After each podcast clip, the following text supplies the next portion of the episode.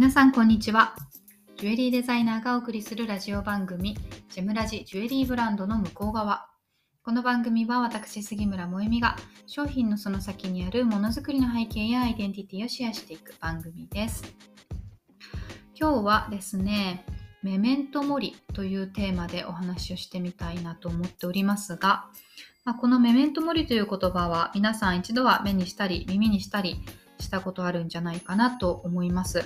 あの私も一応ねあの念のためですが 間違ったこと言わないようにググってみましたがラテン語で死を忘れることなかれという意味を持った言葉です。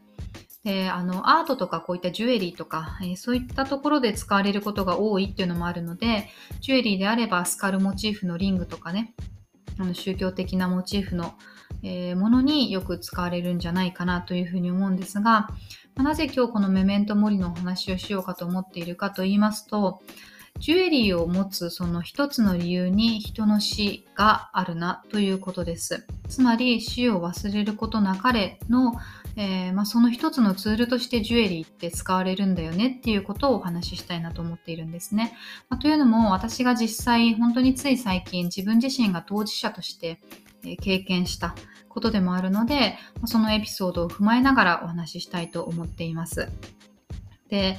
あの、日頃からね、あの、今普段のコーディネートの中にジュエリーを取り入れられてる方っていうのは、本当にそのファッションジュエリーとしても楽しまれてる方も多いんじゃないかなと思うんですけれども、あの、普段はジュエリーってあまりつけないよとか、あの、あまりそもそも興味がないっていう方もですね、例えば、えっと、結婚したら結婚指輪を贈り合うとか、あこの間はですね、あの、臨月の時に指輪を買ってくださって、まあ、それもすごくこうなんかお腹の中に赤ちゃんがいるような感じの石の指輪だったんですけど、出産された後に、えっと、お子さんのお誕生日と、それからお名前を彫刻で彫らせていただいたなんていうのもありました。まそんな風に本当に自分のライフイベントの中のあの自分の大切なタイミングでジュエリーを買ったり作ったりっていうことはされる方も多いかなと思います。で、そのライフイベントの最終章にあるのが死ぬということなんですよね。で、もちろん亡くなった方は死んだ後に何かできるわけではないんですが、その残された人たちの気持ちに寄り添えるものの一つにジュエリーって存在していると思うんですよ。であのまあ、もう一つの理由としてはやっぱり物質的に耐久性がめちゃくちゃ高いのであのちゃんと保管しておけば何世代も後世に引き継いでいけるというのもありますしあの肌身離さず身につけられるのがジュエリーなのであのそういう意味では大切な人を亡くなった後も忘れずにそばに感じられるっていうのもあると思います。で日本はジュエリーの歴史がね浅いですけれどもヨーロッパだとモーニングジュエリーっていうのがありますからあのアンティークのジュエリーの中で人の毛髪を使ったジュエリーとか見たことある方いらっしゃるかもしれないんですけれどもあの亡くなった方の髪の毛をね一部切り取って、ジュエリーの中に使ったりとか、あと今だと、あの、今の技術はね、すごいので、遺骨をダイヤモンドに、あの合成ダイヤモンドに変えるっていう技術があるので、そういったのを請け負ってる日本のブランドさんもありますし、あの、遺骨をそのまま小さなケースに入れてペンダントにするみたいな形でメモリアルジュエリーというのをね、される方もいらっしゃいます。やっぱりそういう意味で、あの人が、人に聞かれるとギョッとするような話にも聞こえるかもしれないんですけれども、当事者の方たちにとっては亡くなっても大切な人に変わりはないので、えー、そういったものの形を変えた状態っていうのがジュエリーになるというのはすごくあるなと思います。で、まあ、何が私の実体験だったかと言いますと、あの、ちょうど今、横浜の元町で、憩い工作室さんが展示会をされてるんですね。で、その稲吉先生、あの作り手さんである稲吉先生は日頃からお世話になっているというのもあって、あの年に一度横浜でされるので、えー、遊びに行かせていただいたんですけれども、ちょうどあの先月が母の誕生月でムーンストーンが大好きなので、ま、そこで何かいいムーンストーンのジュエリーがあればプレゼントとして買おうかなというふうに思っていったんですね。で、まあ、実際そこで買わせていただいたのがムーンストーンの指輪だったんですけれども、なぜこれが私にとっての、まあ、そのね、ジュエリーを持つ一つの理由が人の死であるというところにつながるのかと言いますと、えー、実はですね、ちょうどこの指輪を購入する数えたら20日前だったんですが、私のおばあちゃんが亡くなってしまって、で98歳だったんですけれどももうすぐ100歳っていうところなので本当に家族としてもなんか悲しいとかっていうよりも本当にすごいねとここまでこんなに元気に生きていて本当にすごいねという気持ちと感謝の気持ちとねそういう方が大きいんですけれども、まあ、でもやっぱり突然のことだったので、えー、バタバタしていました。で、まあ、その指輪があのまさに亡くなったおばあちゃんを思い出させるような指輪だなというふうに思ったので購入させていただいたんですね。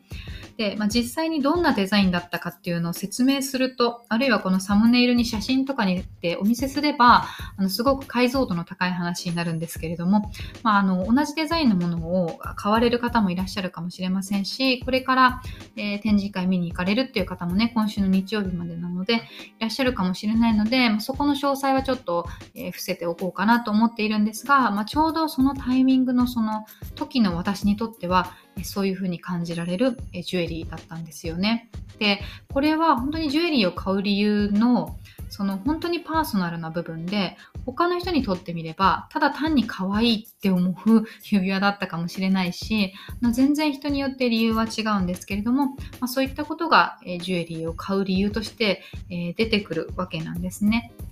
で、まあ、ちょっとおばあちゃんの話をすると、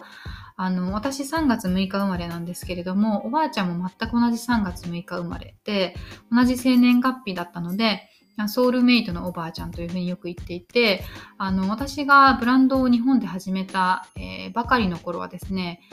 一時期吉祥寺でずっと展示会をしていたことがあったんですけれども、まあ、それもおばあちゃんが元気なうちに、あの、おばあちゃんの家から歩いて来られる場所のギャラリーを借りてやっていたのでそのおばあちゃんに自分がやってることを見せてあげたいなっていうのもあって、えー、そういう場所を選んでたっていうのもあります。もう昔からあのフォローしてくださってる方は、えー、知ってる方もねあのいらっしゃるかと思うんですけれども、まあ、そんなおばあちゃんがねとうとう亡くなってしまってあのー、ちょうど日曜日の朝だったので、まあ、その日の朝まで普通に普段通り元気だったんですけれども朝ごはんを食べた後に心不全を起こしてしまって気づいた時にはね亡くなっていたっていうことででもあのタイミングとしては日曜の朝ってねあの家族みんないる状態で、まだ仕事もないし出かけてもいないし病院もあの混んでいないし、まあ、そんなこともいろいろあってこうバタバタとしていながらもスムーズにいろいろ進んで私も私と弟横浜に今住んでいるんですけれども連絡を受けてすぐにあの東京に駆けつけることができてそういう意味ではねいいタイミングだったのかもしれないなというふうにも、えー、思っているんですね。であのうちのおばあちゃんは何か直接私にアドバイスをしてくれたとかそういう記憶はあまりないんですけどでもなんか文化服装学院に通ったというのもですねもともとおばあちゃんが洋裁をしていて、まあ、そういうのを身近に見てきたっていうのもあったと思いますしあのものすごくケチなんですけどでも学ぶことに対してはお金を惜しまないというスタンスだったので孫が4人いるんですが4人とも全員おばあちゃんのお金で進学をさせてもらったんですね。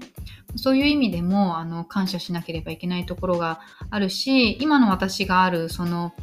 あの、まあ、大元みたいのをね、おばあちゃんが作ってくれてたって言っても過言ではない部分もあるんじゃないかなっていうふうに思っていてですね。まあ、なので、あのー、まあ、そんなおばあちゃんを思い出せるような指輪っていうのを、まあ、私が使うわけじゃなくてね、これはうちのお母さんにあげようとは思っているんですけれども、選びました。で、あのー、この話の文脈でもう一つお話ししたいなと思うのが、あの人が死ぬっていうのはね誰にとってもエモーショナルなことだと思うんです今このタイミングだとあの安倍元首相が、え亡くなったということで今日本全体がものすごくエモーショナルな状態になっているんじゃないかなというふうに思うんですけどこういうのってもう何度経験してもなれるものじゃないんですよねそういう特殊なお仕事をされてる方でなければ。で特に身近な本当に大切な家族を亡くすっていうのは何度も経験することではないので私もおじいちゃんおばあちゃん4人を見送ってうちの親父も見送っていますが、まあ、やっぱり何度やってもうん、慣れるものじゃない。で、ただですね、あの、私がこの配信の中でよく話している、例えばクリエイティビティとか、アート思考とか、そういうのって、じゃあどうやってやっていっていいかわからないっていう人多いと思うんですけど、あとある方がですね、ま、その一つの方法として、どうやったらクリエイティビティを発揮できるようになるのかっていう一つの方法として、自分の喜怒哀楽の感情に対して、えー、素直になること。つまり、まあそういったものを感じられるような、えー、体験とか行動とかを意図的に、えー、選んでやっていくこと。で、その喜怒哀楽の楽しい部分とか嬉しい部分っていうのはすごくわかりやすいと思うんですね。自分の情熱がこう高まるようなことに対してさらにコミットしていくっていうことなので、でも悲しい部分とか怒りの部分っていうのも実はないがしろにはしてはいけなくて、やっぱり悲しいとそれに蓋をしてしまったりとか、えー、怒りの感情があると避けようとしてしまったりするかもしれませんが、そういった感情もやはりはり自分の心が揺れ動いているっていう現象なので、え、そこから何か問題を発見して、え、それを解決しようということで社会課題を見つけたりとか、そういうことにもつながるよと。どうしてもその会社員をやっていると、あの自分の感情っていうのを押し殺して仕事をしなければいけない場面っていうのが多くて、でもそれだとクリエイティビティって生まれないんだよねっていうことをおっしゃってる方がいてですね、まあ、そういう意味では、その身近な人が亡くなるっていうのは、あの変な言い方ですけど、そうそう味わえる感情ではないと思うので、私はその時の感情っていうのはしっかり受け止めて、自分の中でしっかりこう噛み砕いてというかね、あのその感情を大切にした方がいいなっていうふうに思っているんですよ。あのそういうふうに考えると、そのまあ、例えば今回で言えばおばあちゃんのことを思い出せるような指輪っていうのもですね、まあ、その時の感情を思い出させるようなアイテムとしてずっとね、残せるんじゃないかなというふうに思っています。まあ、そんなわけでですね、やや暗い話にはなってしまいましたが、えー、ジュエリーっていうものがですね、日々日々、えー、楽しむだけのものじゃだけじゃなくって、自分にとって本当に大切なタイミングで、え、その時のことを忘れないために、あるいはその人のことを忘れないために、え作ったり買ったりっていうのもあるんだよっていうことを、え今日はお話をさせていただきました。まあ、稲井先生の展示会はまだ今週日曜日までね、17日までやっていますので、えもし興味がある方は、え行ってみてください。えそれでは今日はこの辺にしたいと思います。また次回お会いしましょう。